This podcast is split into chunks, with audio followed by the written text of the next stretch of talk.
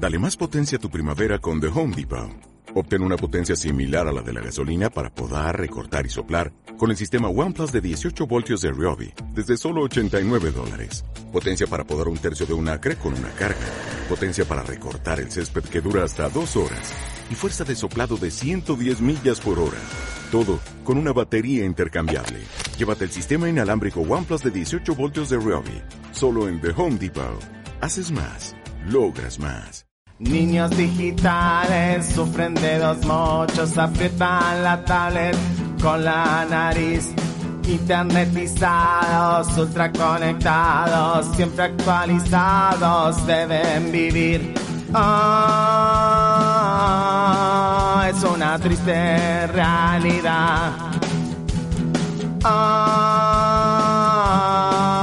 es el flagelo de la aplicación. Ah,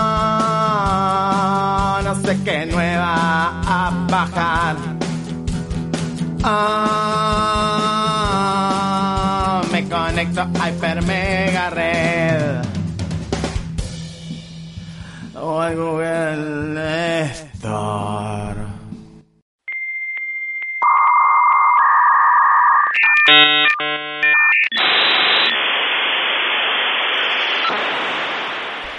Nos conectamos y arrancamos una nueva semana de Hiper Mega Red. Nuestro programa, podcast, segmento radial, sale por muchos lugares. Este Hiper Mega Red que hacemos junto a Iván Reiner. Mi nombre es Gabo Lev. Hola Iva, ¿cómo estás?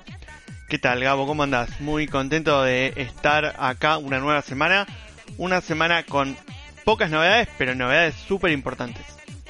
Claro, me parece que es más eh, de calidad que de cantidad la cantidad de información que tenemos, ¿no? Sin ninguna duda. Arranquemos. Finalmente, y para sorpresa de muchos, eh, muchos dentro de los que me incluyo, vimos la PlayStation 5. Sony tuvo su evento que se llamó Future of Gaming, que es el evento que había sido cancelado, que se reprogramó finalmente para el día 11 de junio y ahí Sony nos mostró, entre otras cosas, la nueva consola. Se ve de una forma que hace juego con el con el joystick, con el DualSense que habíamos visto unos meses atrás. Es una consola blanca con detalles en negro, lo que a mí me gusta mucho. Yo soy muy de la eh, electrónica color blanco, eh, me gusta mucho. Y tiene unas líneas de diseño curvas, futuristas, y debo decir que me gusta mucho eh, cómo, se ve. ¿Vos qué pensás? Me sorprendió muchísimo eso desde ya. No sé si estaba preparado realmente, emocionalmente hasta te diría, para ver cómo iba a ser la PlayStation 5 y no tengo mm, otra opción que compararla con la Xbox Series X, que hace un tiempo ya salió, de hecho lo hablamos en Hipermega Red, la consola que viene a competir con, eh, con PlayStation 5, la eh, consola de Microsoft. Entonces, teniendo todo esto sobre la mesa, veo la PlayStation 5 y debo decir que a mí el diseño no me convence, no me termina de gustar, me gusta más la Xbox, no creo que Xbox haya marcado tendencia y dicho este es el modelo como tienen que ser las nuevas la nueva generación de consolas. Todo lo contrario, me parece que Xbox fue a lo seguro. Es un diseño que si bien se hizo mm, se hicieron muchos memes y se les hizo mm, hasta te diría le hicieron bullying al diseño de Xbox termina funcionando porque es una cajita negra forma de gabinete hay quien decía que bueno se le dijo de todo realmente pero una forma de gabinete negra eh, bien con un color sólido yo soy más de ese estilo extremadamente minimalista eh, me gustó la Xbox. Veo la, PlayStation y tengo que aceptar que se la jugaron. Que hicieron una consola distinta, que la forma es distinta. Quiero decir que, buscaron estéticamente algo distinto. Entonces, sí, es más jugado que lo que hizo Xbox. Entonces eh, entiendo que va a generar una grieta, ¿no? Amor y odio. Quizá la grieta está planteada entre nosotros dos también. Tampoco digo que la odie. No me gustó tanto. Yo me había sumado el punto aquella vez hace unas semanas diciendo, ¿vieron al final que no íbamos a ver la consola? Bueno, tal vez estaba equivocado y era un secreto súper guardado y sí la hubiéramos visto aquel 4 de junio eh, con evento suspendido. La realidad es que no podemos ser contrafácticos, así que bueno, Sí, eh, no, lo o sea, no sabemos si el- el- la decisión de mostrar la consola tiene que ver con que se haya retrasado lo que iba a ser el anuncio original o si en ese anuncio original ya le iban a mostrar, digamos. Exactamente. Lo otro que quería eh, decir es que a mí también me gusta más el diseño de la Xbox Series X. Me parece, eh, así como vos decís, eh, más industrial, tal vez. Para Sí. ponerlo en otros términos, la PlayStation 5 puede ser una torre en Dubai y la Xbox Series X una torre en Berlín. Por, para decirlo así, de llevarlo a otro, a otro campo. Me encantó esa comparación. Eh, me gusta más el diseño de la Xbox Series X. Es cierto que es más continuista, es cierto que se ve muy parecido a lo que ya veníamos viendo. A mí eso me gusta, eh, por eso digo que me gusta más. Pero la PS5 no me disgusta para nada. Me parece los colores, eh, la forma, las curvas, me parece un diseño sumamente atractivo, la verdad. Sí, en eso estamos de acuerdo. Bueno, me parece que seguimos la misma línea. Me parece que es importante para la industria de los videojuegos en general, que es lo que hablamos, es importante la decisión que tomó PlayStation 5. Es decir, se posicionó en otro lugar. Dijo, bueno, yo voy a hacer algo distinto. Voy a hacer una consola probablemente de la Play, de la Play 1 para acá, la más distinta a todas, digamos. Yo no sé si hubo una evolución. Me parece que sí, que se sigue una línea de cómo venían siendo las consolas. Esta me parece que rompe un poco, patea un poco el tablero, eso está interesante. Y después, si yo veo la foto y la pueden ver en hipermeganotas.wordpress.com, ¿sabés qué detalle me gusta? ¿Cómo está planteada la consola para que vos veas eh, la ventilación que tiene? Y esto me parece que es un mensaje de, poten de necesidad de potencia, de necesidad de ventilación, porque va a laburar mucho. Sí, tal cual. Eh, ya ahondaremos después en por qué decimos, decimos esto. Pero, pero sí, incluso eh, viendo ahora la consola al lado del, del joystick, vemos como una unidad que tiene sentido. Y si nos ponemos un poco más en analíticos, el set de realidad virtual, el visor de realidad virtual de PlayStation, es algo que va muy de la mano de este espíritu de diseño. Entonces tal vez ya venían en su momento con la idea de cambiar las líneas de, diseño físico de sus equipos. Eh, además, a ver, a mí personalmente eh, me parece que montada al lado de una tele, arriba de un mueble, es un objeto que se ve lindo más allá de la funcionalidad que aporta y creo que eso es algo que a mí en lo personal me suma mucho.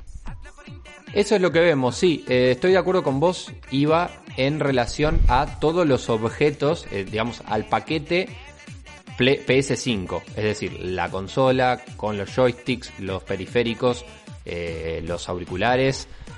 La estética blanco y negro, sólido, me parece que, que está buena, está buena, o sea, está buena y como te digo, eh, repito esto, sorprende. Y no está mal que sorprenda.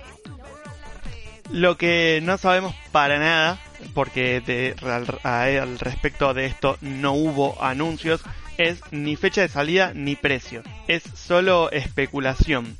También especulación es el tamaño, porque solo vimos renders. Por lo tanto, hay un estudio eh, hecho en Twitter que pueden ver el, el tweet en nuestro sitio web hipermeganotas.wordpress.com en que la PlayStation 5 sería un poquito más alta que la Xbox Series X, pero tampoco tenemos una medida real, por lo tanto es eh, especulativo. Claro, e- es una especulación que la convierte en una consola grande, pero sin duda que va a ser grande. Eh, eso seguro. No tenemos las medidas exactas. Una cosa más, Iva, tenemos dos versiones de consola. Exactamente, tenemos dos versiones, una que tiene una unidad óptica, es decir, la famosa lectora de CD, que en este caso sería de Blu-ray, y una SIN, que va a poder reproducir solamente juegos comprados de forma digital. Algo que me parece realmente interesante, ya lo habíamos visto en, en esta generación de las consolas de Microsoft. La verdad, como decía antes, no sabemos ni fecha ni precio, pero si hay una diferencia importante entre una versión y otra versión y no te importa tener las cajitas, yo creo que la versión solo digital puede ser una alternativa interesante. Mira, te voy a contar algo personal. Em, hace poquito, en estos días, tuve la necesidad de conseguirme, de, de- de buscar una nueva PC, una nueva computadora. Y el gabinete eh, va a venir sin lectora de CD, mi gabinete. Y recién después caí en la cuenta de que a partir de eso en mi casa, habiéndoseme roto la computadora anterior, no tengo dónde reproducir CD. Eh, recién me, eh, me di cuenta después de eso, después de, armarme más o menos la PC que quiero, eh, etcétera. Bueno, en realidad lo hicimos juntos, eso es verdad, me ayudaste mucho. Eh, arroba Iván Reiner, para quien qui- necesite también esa ayuda, hacemos, pasamos el chivo. Pero bueno, eh, y termino entendiendo eso. Digo, la verdad que si a mí me va a sumar en precio ponerle una lectora de CD, DVD, lectograbadora al gabinete, yo ese precio prefiero bajarlo e invertirlo en otra cosa, que el gabinete sea distinto, que tenga otra ventilación, eh, lo que sea. Termino bajando el precio por eso. En las consolas va a pasar lo mismo, está pasando lo mismo. A ver, seguro que la que no tiene unidad óptica va a ser más barata, porque eh, no hay otra opción. Lo que no sabemos es la, la diferencia. Sí, es verdad, hay un, hay, una, hay un cambio muy grande ya de hace algunos años a la industria de los contenidos digitales, eh, no es nada nuevo. Eh, y si no te gusta el, el juego como objeto de diseño en cuanto al packaging y eso, y no te cambia tenerlo, porque también los juegos físicos son más caros que los juegos digitales, eh, es una realidad. Además, claro. Más eh, en, acá en nuestro país que no tenemos distribución oficial.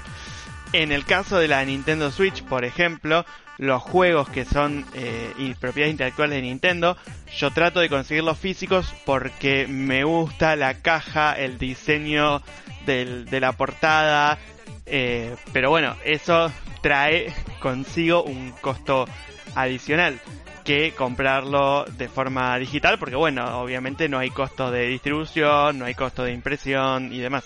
Todo indica, Iba, eh, que de este lado del mundo, la que se vendería, la que se empezaría a vender, no sabemos el precio, como vos bien dijiste, pero me parece que la que más se va a vender es la versión, la Digital Edition, ¿no? Sí, es, es probable, es probable que, que sea esa la, la que venda más por acá. En cuanto a fechas, seguimos especulando con eh, las fiestas de, de 2020. También porque eh, tenemos un dato que es un, uno de los juegos de los que vimos también un tráiler. Se anunció para esa fecha y se anunció como juego de salida con la consola. Entonces bueno, especulamos ahora con un poco más de certezas para esa fecha. De lo que sí no tenemos ninguna pista es el precio. ¿Vos eh, cuánto pensás que puede llegar a costar? Cuando se hablaba de PCs hace un tiempo, se hablaba de 500 dólares como el precio básico de, de la PC de última generación. Me parece que ese número cambió un poco, pero hoy lo adaptaría a las consolas. A mí me parece que va a salir 500 dólares. Mira, yo creo que eh, es, es un panorama optimista y yo te iba a decir también 550, eh, así que estamos más o menos en el mismo número. Eh, recordemos que las consolas de esta generación que estamos terminando oscilan entre los 350 y 450 dependiendo modelo, versión y demás.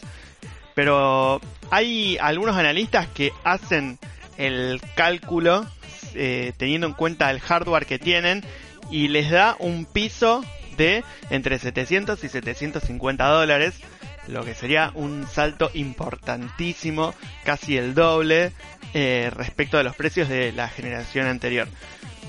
Pero la verdad es que todavía no tenemos información oficial, por lo tanto tendremos que esperar. Yo creo que van a ser sin duda precios más altos que la generación anterior, por supuesto, pero están especulando a ver qué empresa sale a decirlo primero para que la otra después salga 50 dólares menos o alguna cosa por el estilo. Eh, recordemos que Microsoft tiene todavía un as bajo la manga con la Xbox Series X porque le falta una presentación ahora muy muy pronto todavía y veremos si ahí sabemos precio, pero la realidad es que oficialmente no se sabe nada. A mí un poco me asusta pensar en cuánto puede llegar a costar Mm. acá si su precio oficial de salida es de 700 dólares.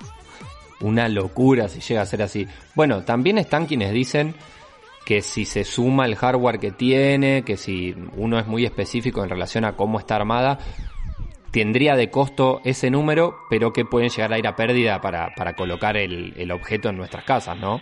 También, es muy probable, es muy probable. Por otro lado, también lo que tenemos para, para contrarrestar esto es que si uno quiere armarse una PC con el hardware que tiene tanto la PS5 como la Xbox Series X, gastaría más de 700 dólares seguro.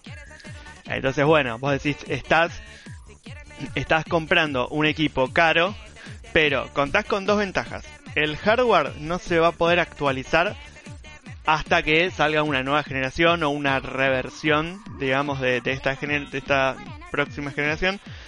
Por lo tanto, los juegos van a tener que adaptarse a exprimir al máximo ese hardware. No pasa lo mismo en PC, cuando bueno, vos te compras una computadora, te la armaste, sos muy feliz y podés jugar al juego de última generación que te guste y al pasan unos meses, unos años y ya te vas quedando cada vez más afuera y, no pasa eso que los desarrolladores se adaptan a tu PC, vos te tenés que adaptar al mercado y en las consolas no sería así, por lo que bueno, puede ser como una inversión más grande pero que a la larga te reditúa más en cuanto a los juegos que podés jugar. Una presentación de PlayStation 5 importantísima para el mundo de los videojuegos pero que nos deja todavía algunas preguntas o abre nuevas preguntas. Tenemos algunas respuestas ya, tenemos nuevas preguntas para hacernos. En Hipermega Red seguiremos de cerca este tema. Che, Gabo, ¿estuviste viendo mucho deporte durante la cuarentena? Bueno, deporte, deporte no, o a lo mejor sí, para quien escucha Hipermega Red lo, va a entender. Eh, deporte digital, por Twitch, muchos torneos de FIFA, eh, de PES, esas cosas, los esports, ¿no? Ahora vas a poder sumar una competencia nueva porque la Confederación Argentina de Básquet anunció la creación de la división de esports y la selección nacional va a debutar el 19 en una competencia contra Brasil. No me digas, entonces un clásico de básquet, aunque sea digital y aparte oficial, o sea, representan a la selección argentina. Exactamente, exactamente, representan a la selección argentina y van a jugar en una competición que está organizada por FIBA, que es la Federación Internacional de Básquet. Uy, qué bueno. ¿Y se sabe a qué van a jugar? ¿Qué juego eligieron? Van a jugar, como no podía ser de otra manera, al NBA 2K20. Bueno, esperemos que quien maneje la selección entonces tenga mucha muñeca para manejar esos joysticks. Seguimos con lo que fue la presentación de Sony con The Future of Gaming y ahora justamente eh, quisiera que abordemos un poco el tema de los juegos que, se presentaron, eh, de los trailers que vimos. Fue una presentación poco estilo Sony, eh, ¿no te pareció? Que vimos otra cosa completamente diferente a lo que suelen ser normalmente las, las presentaciones de la compañía japonesa. En primer lugar me gustó mucho la presentación, me pareció muy dinámica, muy directa y la parte de los juegos importantísima porque sobre todo es al revés de cómo lo estamos contando en este Hyper Red, fue lo primero que mostraron para después al final mostrar la gran, la gran sorpresa cómo sería la consola. Ahora, no estoy seguro cómo, eh, cómo eran antes o cómo, cómo es normalmente lo que hace Sony. ¿A qué te referís con el cambio? Mira, yo sé que acá a mí me van a tildar de fanático y esas cosas, y probablemente tengan razón, parecía una presentación de Nintendo. O sea, vimos juegos de un de estilos completamente variados, juegos para distintos públicos, no necesariamente atados al hiperrealismo que suele manejar Sony y que fue su característica durante esta última generación. Y creo, te digo la verdad, ese fue el motivo por el cual me quedé mirando. Porque la empecé a ver, la estaba, eh, la tenía puesta mientras trabajaba, iba escuchando un poco y me empezó a llamar la atención lo que veía. Y creo que no sé si será un reflejo de un cambio de no de plan de negocios, pero por ahí un enfoque distinto que suma Sony porque su principal caballito de batalla eran sus exclusivos. Eh, entonces ese modelo de, de negocio ya también empieza a parecerse un poco al de Nintendo, que es vender unos exclusivos muy característicos. Y la realidad es que el mercado de exclusivos de Sony se fue quedando cada vez más corto, eh, porque salvo los desarrollados por el estudio propio de juegos de Sony, eh, no, no había más exclusivos. Y creo que hacer una apertura de eso fue lo que a mí me llamó la atención. Eh, la presentación empezó digamos, afirmando que GTA V va a estar disponible para esta nueva, eh, nueva consola de Sony en su versión extendida, lo que no está muy claro todavía qué quiere decir. Y tal vez empezar por ahí fue como digo, un punto, ¿y por qué esto para arrancar? ¿Qué sé yo? Y de ahí nos fuimos para arriba, literalmente con Spider-Man. Eh, y mm, una expansión, digamos, que es, que no es expansión en términos de DLC, sino como que eh, agranda el mundo del del Marvel Spider-Man para PlayStation 4, un juego que fue súper exitoso en la, en la generación. Y te digo, es el único juego que me hizo plantearme quiero una PlayStation. Yo nunca fui muy ni de The Last of Us, ni de los Gran Turismo, que son, digamos, los exclusivos de Sony. Pero por cómo se ve y por lo que he visto y leído las críticas que tiene el Marvel Spider-Man, dije, bueno, eh, tal vez eh, termine cayendo eh, en las garras de Sony. Y ahora ver esta expansión me, me hace todavía plantearme si no será la quinta, la, la generación de Play que me haga comprar su consola. Claro, así que realmente lo podemos catalogar, al menos en tu caso, Iba, y fueron a esa fibra, a tocar esa fibra, como un juego vende consolas, ¿no? Porque si ya el Spider-Man de PlayStation 4 te hizo replantear un poquito si querías ya entrar en Play o no, y ahora apenas aparece eh, el primer juego fuerte, lo decías, después de la expansión de GTA, casi como un, che muchachos, quédense tranquilos, quienes son los fans de GTA, em, de la mano del Kun Agüero, por ejemplo, pero más allá de eso, eh, que aparezca como primer juego fuerte, un nuevo juego, una expansión, como decís, del universo Spider-Man, em, significa que puede llegar a ser el juego que venda la consola, ¿no? Sin duda, es muy probable que al momento de la salida tengas el pack de la consola más el juego, como seguramente también haya después con The Last of Us 2, con el con algún Gran Turismo, como seguramente con el NBA 2K21, juego del que también vimos algo y sabemos ya que el jugador característica de esta edición no va a seguir siendo Anthony Davis como era en el 2K20, sino que ahora va a ser Zion eh, Williamson, eh, que si no me equivoco es eh, de los New Orleans.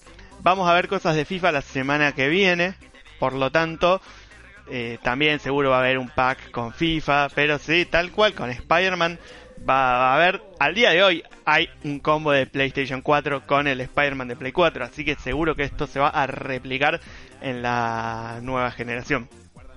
Bien, perfecto. Entonces hasta ahora la expansión de, GTA y Spider-Man como puntos fuertes. ¿Qué más? Eh, sí, de ahí, bueno, vimos eh, trailers, un trailer tras otro, hasta que, bueno, llegamos al momento de la revelación de la consola, como vos comentabas antes. Y yo quiero, eh, sí o sí, destacar uno que me, me llamó la atención y me parece súper interesante. Es un juego que se llama Stray en el que aparentemente jugamos con un gato anaranjado que tiene una mochila y no se ve ningún humano en todo el tráiler. Eh, da toda la tentación de ser una, un futuro post-apocalíptico y aparentemente jugamos con el gato. Lo que me parece hmm. eh, una maravilla total y me suma argumentos al Spider-Man 5 para eh, pensar en adquirir la consola, por supuesto. Vos sabés que eh, en general la presentación me pareció fantástica en relación a eso. Los trailers en general estuvieron muy buenos. Recuerdo el que, el que nombrás, Stray, también. Yo no sé si de Stray lo que muestran es un tráiler tipo cinemática o si muestran el gameplay.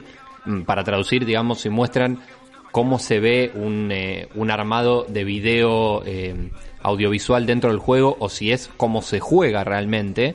Pero mostraron bastante gameplay en general. Digamos, pudimos tener un pantallazo de cómo sería jugar, cómo se vería jugar en una Play 5.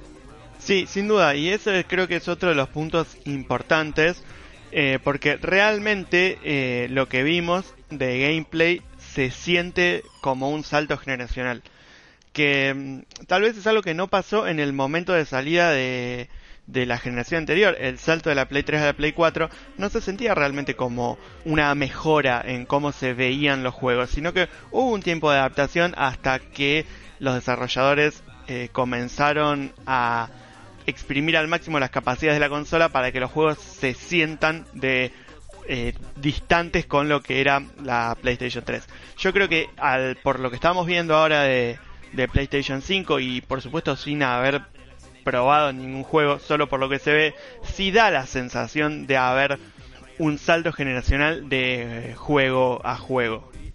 También vimos otros títulos como un nuevo Ratchet Clank, eh, también una especie de aventura animada sobre dinosaurios, algo que se presenta como un concepto muy interesante.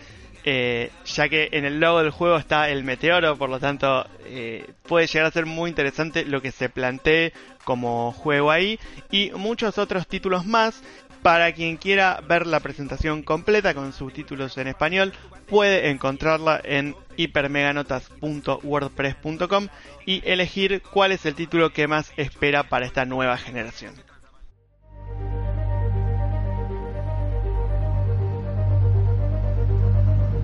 Llegamos a Hiper Mega Comics. Semanalmente hablamos de eso que nos gusta tanto, los cómics, con un dibujante, no solo alguien que comenta, sino alguien que dibuja cómics. Lo va a presentar Iván Reiner.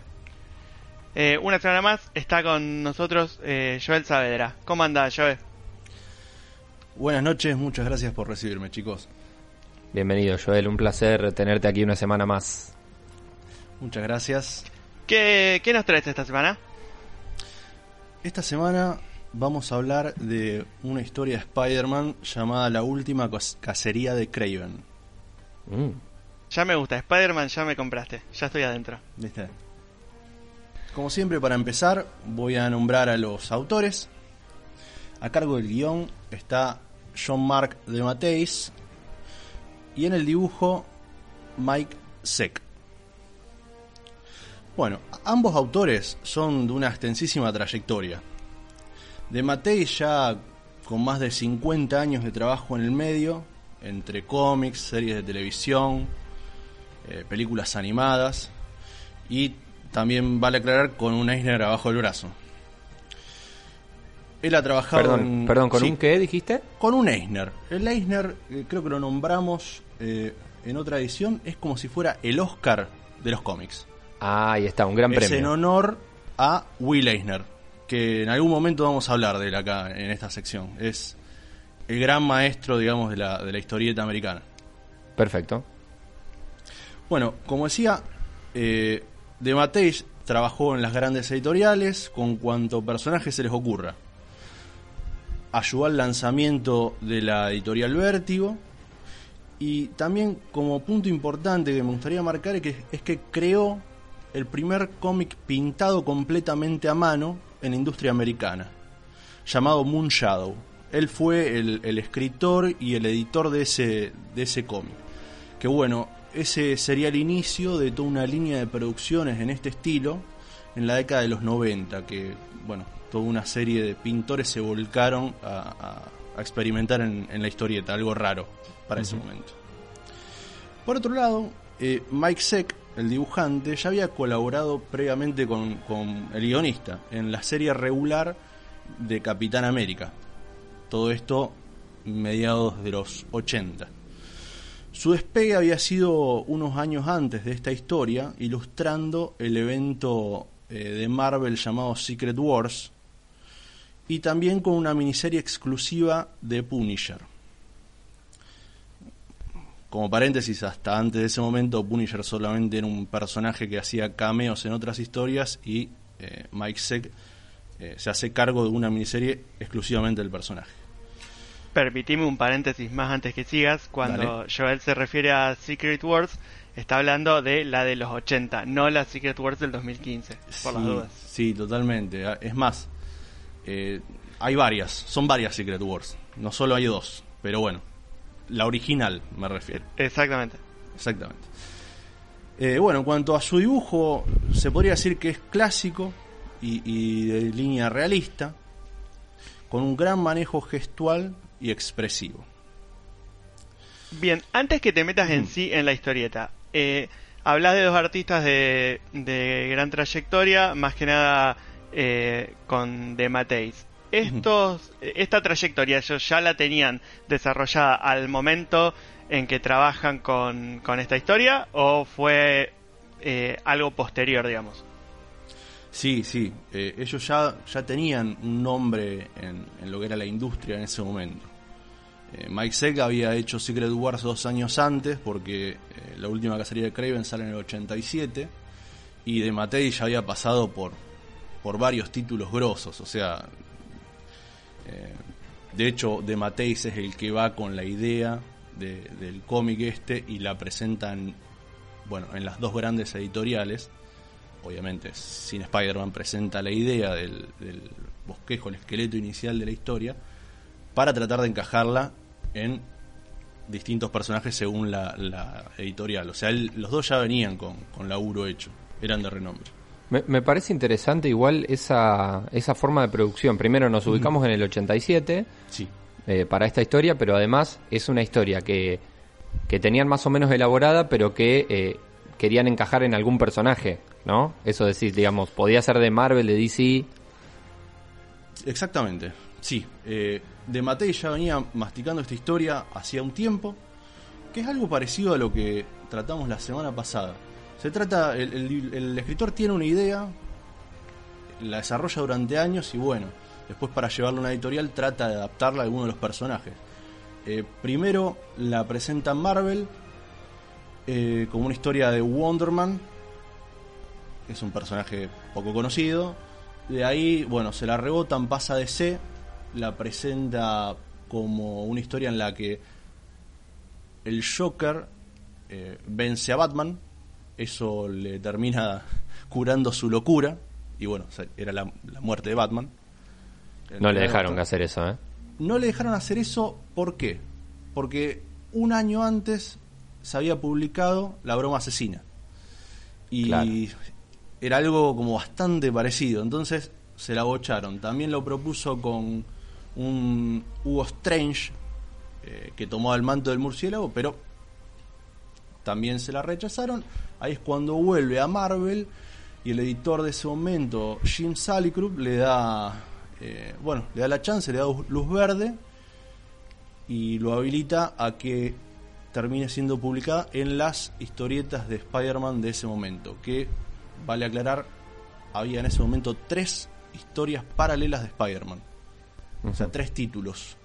Y esto sería como un crossover entre esos tres títulos. Me parece interesante eh, contarles acerca un, poco acerca de Craven, porque es un villano no muy conocido, me parece, a mí. Yo lo conozco porque vengo del, palo, pero a lo mejor alguien que no conoce eh, mucho el mito de, Spider-Man se le pasa. Craven sí, es... verdad, yo, yo no, lo, no lo tengo. Me suena, me suena, pero a lo lejos, no lo tengo. Claro, a lo mejor lo puedan llegar a recordar de esa serie animada vieja de mediados de los 90, pero pero aparecía poco, aparecía poco en esta serie. Yo lo conocí por la serie animada y me acuerdo que, que tú tiene muy pocas apariciones. Es más, a mí me gustaba bastante el personaje por cómo estaba dibujado, entonces me ponía contento cuando era chico, veía la serie y aparecía. Sí, es verdad, e-, era esporádico, es verdad. Eh, bueno, para hacer un breve, una breve reseña del personaje, Kraven el Cazador es uno de los más grandes, formidables eh, villanos de, Spider-Man. Pero como bien decíamos, es uno de los menos conocidos. Tiene una habilidad atlética, eh, física, digamos, sobrehumana, si se quiere, o, como sería una habilidad atlética de, de, un olímpico, por así decirlo. Con un alto nivel de entrenamiento en combate cuerpo a cuerpo, es un buen estratega y cuenta con un particular conocimiento en hierbas y venenos exóticos, los cuales utiliza para crear pociones que le otorgan habilidades sobrehumanas, como lo que sería poder rastrear a una presa gracias a su aroma, una audición aumentada, una mayor estamina o también ralentizar su envejecimiento, porque si bien parece una persona de unos treinta y pico, eh, en realidad Craven eh, cuenta con más de 70 años. Yendo a la historia en sí, que era la idea que habíamos nombrado al principio, la historia está inspirada en un poema clásico de William Blake. Es un autor británico. Eh, el poema se llama Tiger. La verdad que, para quien no lo conoce, es un poema cortito, la verdad es muy bello, vale la pena leerlo, y le va a dar un plus a la historia. ¿Por qué? Este poema, aparte de servir de base de la historia, se parafrasea a lo largo del libro, para desarrollar la dualidad entre hombre y bestia, en lo que va a ser una temible simetría. Desde el principio de la historia, el cazador puede sentir su muerte acercarse y hasta asume en sus monólogos internos que la necesita. Como nombraba antes, eh, más allá de su aspecto, él es un hombre viejo, cansado y falto de esperanza. Como se dice, la jungla es cemento y su fauna lo desilusionó. No encuentra en la sociedad actual en la que vive el olor ni los valores con los que él creció. En, bueno, en Rusia, es, es ruso. Ruso venido a América. Eh, pero bueno, antes de irse de este mundo, eh, siente que debe saldar una deuda consigo mismo. Esa deuda, ese deseo, es eh, cazar a la araña, cazar a Spider-Man, que lo ha humillado, lo ha vencido y burlado durante años. Para, él esa es su prueba final, es su más preciado trofeo.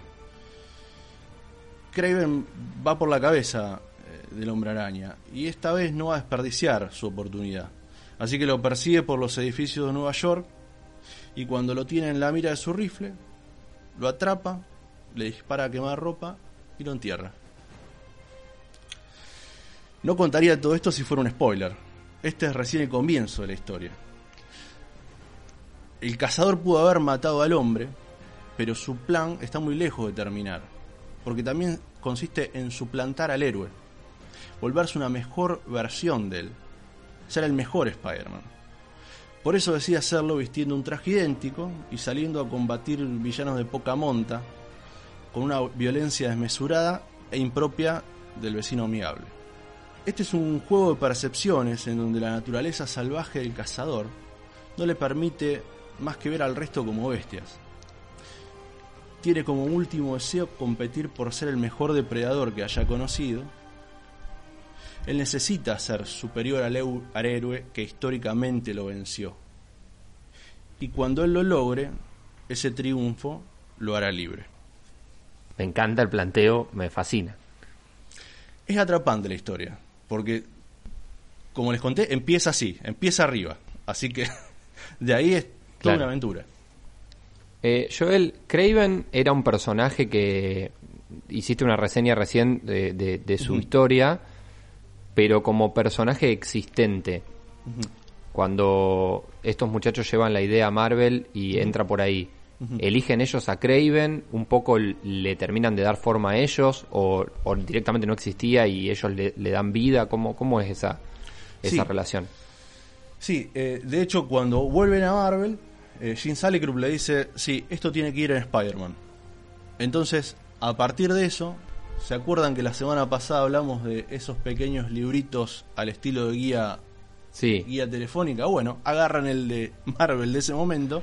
Y buscan dónde encaja. Y buscan dónde encaja. Al principio, eh, de Mateis y, y iban a usar un personaje que ellos mismos habían creado. Pero cuando encuentran a Craven dicen, este es el ideal. Así que, bueno, le terminan de dar forma eh, en base a eso y le hacen un poco de justicia, decís, al, ¿te parece al personaje como esta historia fundamental para Craven?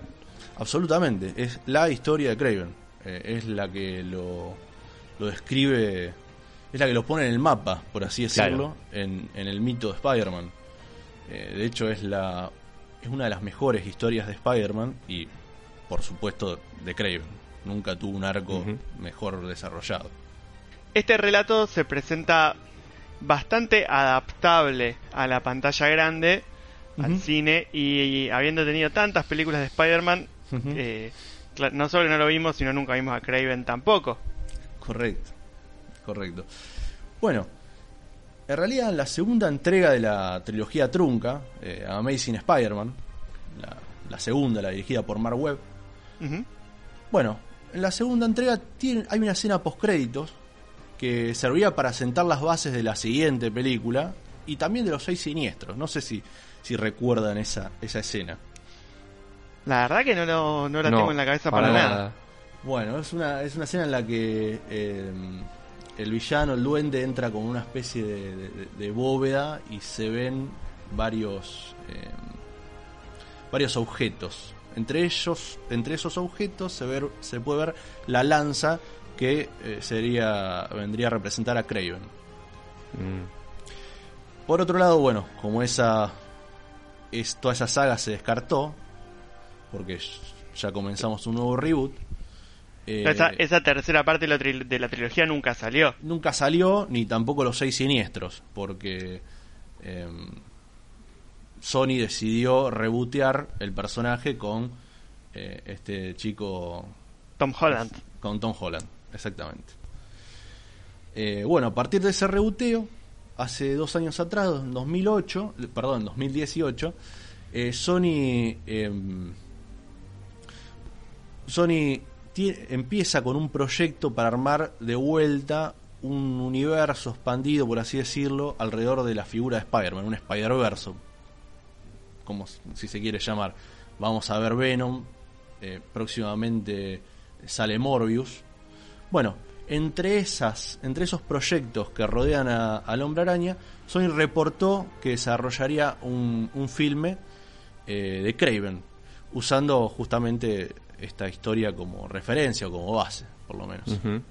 Bien, me bien. resulta interesante. Eh, Sí, totalmente. Sí, la verdad que estaría buenísimo. Aparte estaría buenísimo ver cómo, cómo muestran el personaje. En sí, visualmente, algo van a tener que adaptarlo porque es como decirlo, es algo exótico. ¿Es Eh, muy ochentoso? Es muy ochentoso. Es- son los 80. Claro. Te iba a preguntar, eh, en relación a eso justo, decís, ¿utilizarían esta historia? ¿Hubo otras historias de Craven después? Sí, sí, hubo otras historias, pero no... No la tuvieron- historia. No tuvieron este éxito, no tienen esta, no tienen esta calidad. No. No, viste, es, es algo que suele pasar en los cómics. Cuando la pegan, después con una historia, tratan de sacar la segunda parte. Lo vivimos con, Ah, con lo que claro, nombramos claro. con Secret Wars. Hay Claro. como cinco Secret Wars, si me pongo a contar bien.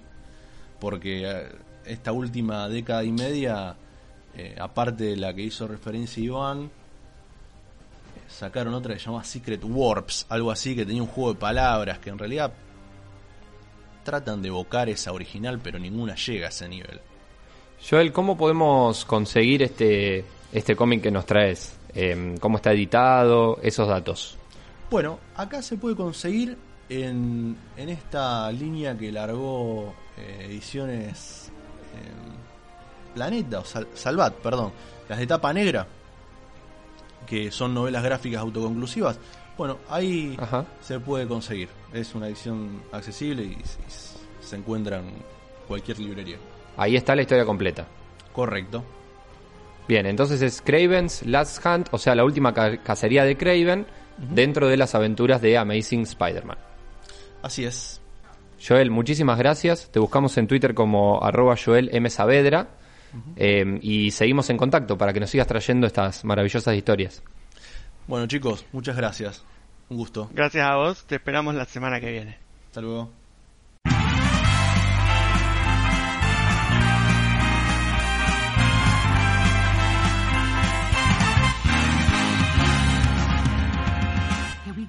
Y ahora sí llegó el momento de las recomendaciones videojueguiles, como le decimos nosotros cada semana, juegos o gratis o baratos o buenas recomendaciones que nos trae Iván Reiner del mundo digital para jugar, para jugar, hacer eso que tanto nos gusta, Iván. Sí, así es. eh, y como todas las semanas arrancamos con Epic. Y esta semana no tenemos uno, sino tenemos dos eh, juegos de regalo. Que son Ark Survival Evolved. Que es un juego un poco raro con dinosaurios, torres, armas. La verdad me es un poco difícil de describir de qué se trata. Pero es gratis, podés probarlo. eh, y si no te gusta, no lo jugás. Y por otro lado tenemos el Samurai Showdown Neo Geo Collection, que son 7 juegos de esta saga Samurai Showdown, eh, que son juegos de pelea, básicamente. Eh, y bueno, es un compilado que se puede disfrutar en PC. Además, tenemos eh, una especie de oferta o oportunidad en itchy.io que son más de 1500 artículos por 5 dólares y eh, con la plata que se junte con esta campaña se va a donar a la lucha contra las diferencias sociales en Estados Unidos. Dentro de estos 1500 artículos, que no son 1500 juegos, eh, son puede ser por ejemplo un asset o la música de un juego, son 1500 artículos en total. Sí se encuentran juegos como por ejemplo Into the Woods, Celeste, que son juegos eh, que valen la pena ya de por sí, o sea que es eh, recomendado también. Lógicamente también hay muchísimas propuestas indie y poco conocidas que se pueden explorar. Haciendo su debut en esta sección está la tienda de Sony. La store de PlayStation de Argentina equiparó los precios, por lo tanto ahora ya no hay que pagar de más por comprar eh, un juego para PlayStation 4. A ver, los tenemos que pagar en dólares, sí, pero al menos los pagamos al mismo precio que en la tienda de cualquier otra otra localización. Perdón, Iva, eh, Sí. ¿qué, es- qué significa esto? ¿Qué es lo que pasaba antes y cuál es la novedad? Antes si vos querías comprar un juego de Play, digamos por ejemplo The Last of Us, por nombrar uno, y lo comprabas en la tienda de Argentina, no solo lo, de- lo pagabas en, en dólares, sino que ese valor era más alto que comprarlo en, en dólares en la tienda de Estados Unidos, por ejemplo. Entonces tenías que tener tu cuenta de, de Sony Store localizada en Estados Unidos. Ahora eh, eso, esos precios están equiparados, por lo tanto vos podés comprar en la store de Argentina o de Estados Unidos, por decir Estados Unidos, al mismo precio. ¿m? No se paga de más por comprar desde acá.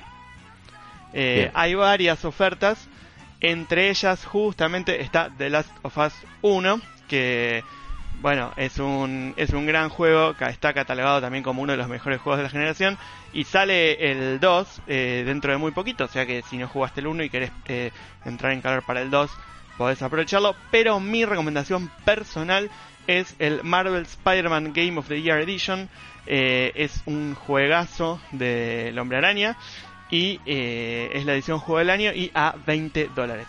Esto por si te quedaste con ganas cuando hablamos de las novedades de Play 5 y el nuevo juego que supuestamente va a ser el vende consolas, el Spider-Man Miles Morales. Bueno, este es el Spider-Man de Play 4. Exactamente. eh, el, el éxito que tuvo este es el que le permite a, a Sony lanzar un juego de Spider-Man como vende consola y a la fecha de salida también de la consola. Así que es un juegazo, está muy bueno tanto a nivel historia como a nivel gráficos, así que una, una muy muy buena recomendación. Bien. Yéndonos a PC, como habíamos comentado la semana pasada, Electronic Arts ahora también está en Steam. Y a diferencia de la semana pasada, está Jedi Fallen Order a mitad de precio. Es el juego más nuevo que salió de Star Wars. Eh, y está alrededor de 1400 pesos porque tiene una edición básica y una edición de lujo. Es una recomendación en particular porque tiene bueno, una buena historia. Abordás eh, un momento de Star Wars que no es abordado en, en las películas. Así que está, está bueno. Es una recomendación y más al 50% de descuento. Si te lo perdiste gratuito en Epic hace un par de semanas, está a 125 pesos el Sid Meier's Civilization 6. Había estado de regalo en Epic, hoy eh, a, esta- a partir de esta semana está eh, con descuento en Steam. Tenemos también eh, Journey, un juego nuevo de Anapurna. Anapurna es un estudio que sacó juegos como Grey, por ejemplo, algunos que hemos recomendado también en esta sección. Y más que nada, la recomendación es por cómo se ve. Suelen hacer juegos que son visualmente muy atractivos y la recomendación viene por ese lado. Es un juego nuevo, salió hace pocos días. Bien. Eh, una recomendación para los nostálgicos es Spore, Spora. Eh, un juego que está hecho por los creadores de los Sims, en el que empezás siendo una bacteria y tenés que ir evolucionando hasta convertirte en una criatura. Eh, es un juego muy simpático y... Me acuerdo cuando salió, eh, me había encantado ver los trailers. Eh, sí, la, la verdad es que Es más eh, un juego simpático de algo que no se ve mucho Sí. que la jugabilidad o que te va a dar en sí. Pero realmente eh, a mí me, ha divertido jugarlo, así que lo recomiendo. Y está estaba bastante barato. Y bueno, esta sigue en, en descuento Resident Evil 7 a 175 pesos y la remake de Resident Evil 2 a 410. Así que eso todavía se puede aprovechar. Bien, buenísimo. Iba, una cosa más que siempre metemos en las recomendaciones es la recomendación en video que tenemos en el Instagram TV de arroba falvivo, del programa Falso Vivo. Ahí Iván nos deja un Hyper Mega Game recomendado. Vamos a ir ahora a un clásico. Si querés, decimos dos o tres cositas antes, Iva, pero siempre está bien recomendar eh, Monument Valley. sin ninguna duda siempre está bien y cuando antes hablamos de juegos que son visualmente atractivos, bueno, Monument Valley es eh, uno que entra definitivamente en esa categoría y lo que a mí más me sorprende de este juego y lo he jugado muchas veces y no deja de sorprenderme es la capacidad que tiene de comunicar una historia y una historia que se puede entender perfectamente sin usar una sola palabra. Fantástico, y además Monument Valley es un juego móvil, así que no hay excusas, no necesitas ninguna consola, lo jugás en el celular. Escuchamos entonces este Hyper Mega Game especial Monument Valley. Ida es una pequeña princesa silenciosa que se encuentra en medio de un viaje del cual no conocemos razón y mucho menos destino. Nuestra misión en Monument Valley es ayudarla a superar capítulos que nos sumergen en laberintos de arquitectura y perspectivas imposibles. Esta especie de paisajes nos recuerdan irremediablemente a los dibujos de Escher. En estos niveles estaremos guiando a la protagonista en un viaje a través del cual nos será relatada la historia del valle, su sagrada geometría y las criaturas malditas que lo habitan. Forgotten Shores, las costas olvidadas, es una expansión que agrega 8 nuevos niveles a la primera edición. Estos se sitúan entre el último y penúltimo capítulo.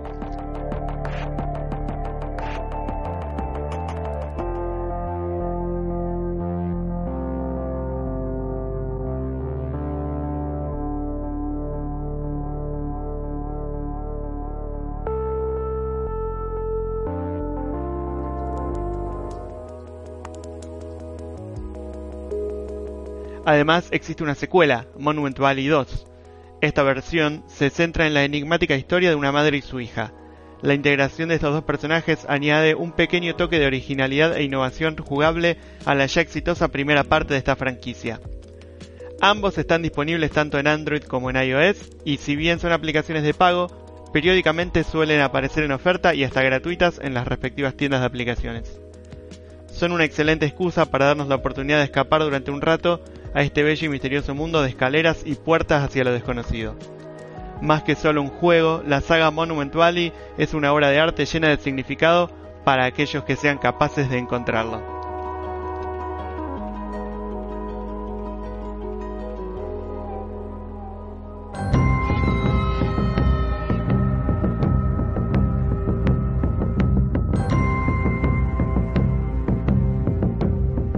La semana pasada estuve mirando mucho las novedades que había en relación a, al mundo de los videojuegos. Bueno, ya empezamos a hablar de el, el gran anuncio de PlayStation 5, todo el mundo está hablando de eso, pero yo iba, te cuento que me metí en otro lado, fuera del mundo de las consolas, me Ajá. metí en el mundo de, de los juegos de PC.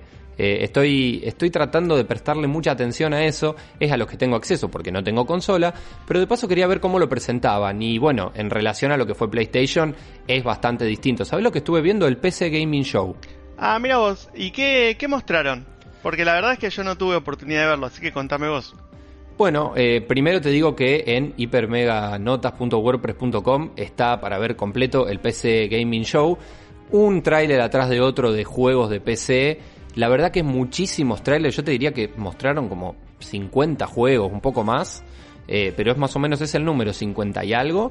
De algunos juegos eh, hablaron los desarrolladores, en otros hubo entrevistas, digamos, pero en general, eh, si no, simplemente pasaban uno atrás del otro los juegos, así que recomiendo para quien lo quiera ver también que tenga eh, el blog de notas abierto para ir anotándose los juegos que les interesan y después ir a buscarlos. Algunos ya están disponibles, otros son trailers, hay demos disponibles de otros, otros son trailers de juegos que se van a venir y que todavía no están. Bueno, hay de todo en el PC Gaming Show y esa sería mi, mi resumen, Iba, o sea, realmente muy variado todo. Lo que sí me, sorprendió, o digamos que es lo que me quedo, tiene que ver con la cantidad de juegos de PC hoy en día, eh, con que los desarrolladores se están volcando muchísimo. Vos me dirás si esto pasa hace mucho o no. Por los juegos MMO, los multi, eh, multiplayer, eh, Massive Multiplayer Online, los juegos multijugador online. Bueno, un poco es lo que está de moda también y es donde está donde está el comercio, por decirlo de, alguna manera. Entonces, tal vez por eso hay muchos desarrolladores virando hacia ese lado, puede ser.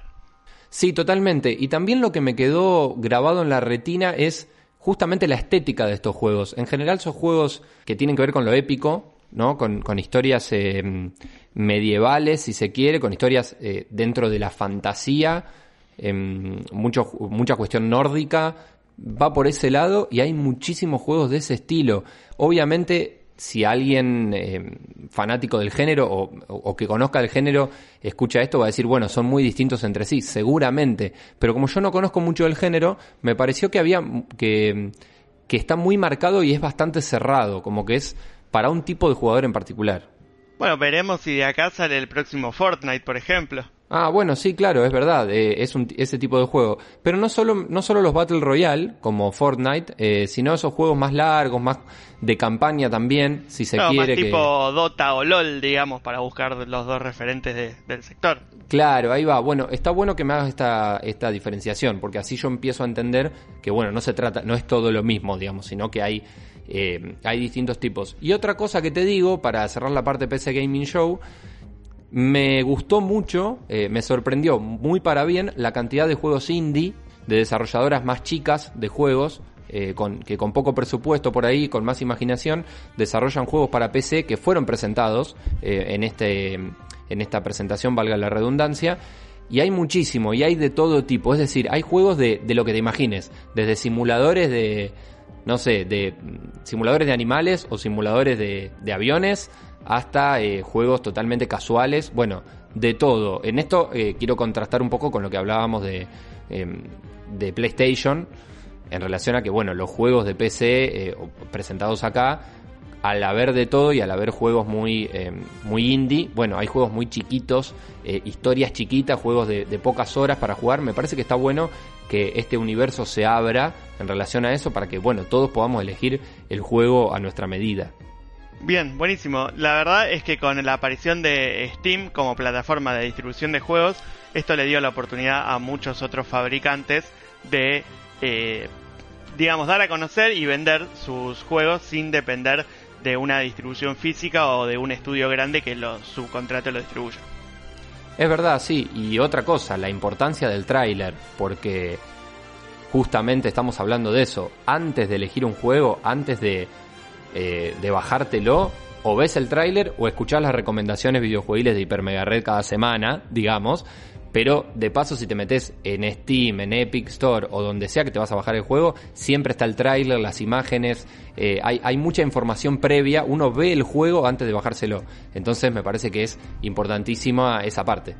Un juego del que también vimos eh, algo antes de bajarlo es un nuevo juego de Star Wars, eh, pero lo que vimos no fue ni un tráiler ni una presentación, sino un error, porque Electronic Arts publicó por accidente un sitio web dedicado a este nuevo juego, em, pero no había ningún anuncio oficial eh, hasta ese momento.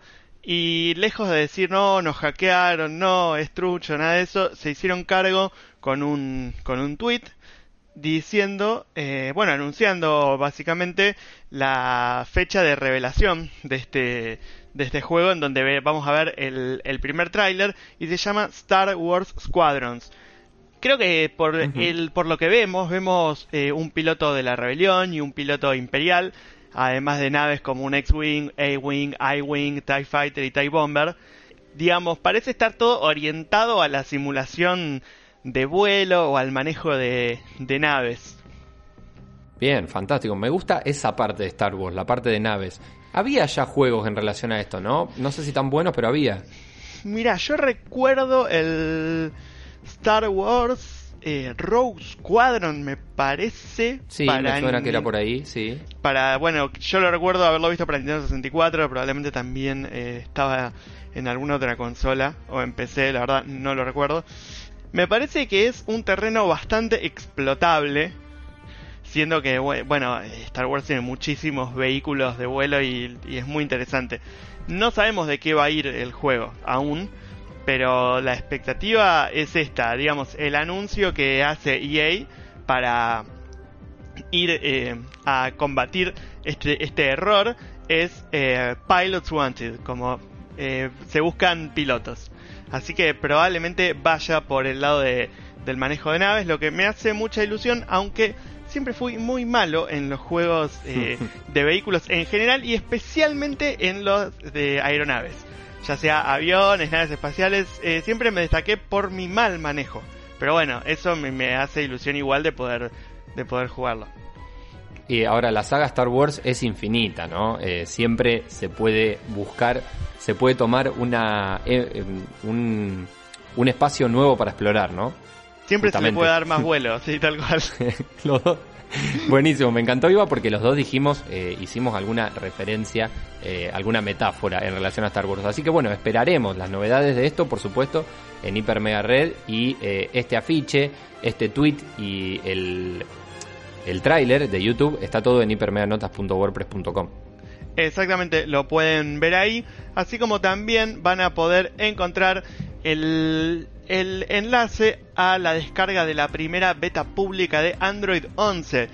Em, decimos primera beta pública porque ya hubo betas que son, no es que son privadas, sino que son específicas para los desarrolladores, para que quienes eh, programan y crean aplicaciones las vayan adaptando a lo que va a ser la nueva versión de Android. Esta beta pública está disponible para todos los usuarios, asterisco ponemos en todos los usuarios, que se la quieran bajar. Todos los usuarios implica los usuarios que tienen un dispositivo que es compatible con la beta pública, por supuesto. Em, para bajarla, bueno, están las instrucciones, hay que entrar a un sitio web, bajar un archivo y después eh, por línea de comando pasarlo al teléfono y ejecutarlo. Mi recomendación claramente es que no lo hagan, por supuesto, más pese a que tengan un teléfono compatible, porque en general como son betas, son versiones de prueba, no se destacan por lo bien que funcionan, justamente por todo lo contrario. Eh, al que quiera explorar, le recomiendo que lo haga en otro teléfono que no sea su, su teléfono principal y que sepa que probablemente la batería se le agote rápido, haya funciones que den errores y ese tipo de cosas. Y esté atento también a las actualizaciones de las betas porque, bueno, van a ir corrigiendo esos errores. Claro, o sea que eh, vos, eh, si sos curioso y querés probar la beta, que dejamos el enlace ahí, eh, tenés que saber, vas a hacer una especie o tu dispositivo va a ser un conejillo de indias para Android. Exactamente, exactamente. Si querés hacer un testeo un poco más, digamos, menos en el dispositivo, lo que puedes hacer es bajarte un emulador de Android ahí de la misma página y ponerle la beta, pero bueno vas a ver las características del sistema operativo sin tenerlo en la mano, pero bueno, a nivel exploración eh, puede funcionar igual. Lo que no tenemos todavía es fecha certera de cuándo eh, la versión final de Android 11 va a llegar a los dispositivos, pero especulamos como siempre eh, alrededor de septiembre-octubre cuando se presente la nueva camada de dispositivos Pixel. Estamos llegando al final de este Hiper Mega Red de esta semana. Eh, un Hiper Mega Red muy especial, iba con, anuncios que veníamos esperando hace muchísimo eh, y con mucha más información. Me parece que, este programa va a quedar ahí. Eh, hay que guardárselo a este, es para escucharlo un par de veces. Sí, la verdad que ver la PlayStation 5 probablemente sea uno de los momentos del año seguro y tal vez de la década, porque probablemente recién veamos una nueva generación eh, cerca del final. Y de paso vamos sintiendo que vamos saliendo de la pandemia, de todas esas cuestiones. Bueno, empieza a aparecer un poco el ritmo de la vida que, veníamos teniendo con novedades y todo. Así que para eso estamos en Hiper Mega Red. Mi nombre es Gabo Lev. Iván, te busco en arroba Iván Reiner. Así es, me encontrás en arroba Iván Reiner en Twitter, también en arroba la Switch de Iván en algunos gamings ocasionales y en hipermeganotas.wordpress.com, como siempre les decimos, la guía de este episodio para no perderse de absolutamente nada. Hasta la semana que viene, Iva. Hasta la semana que viene.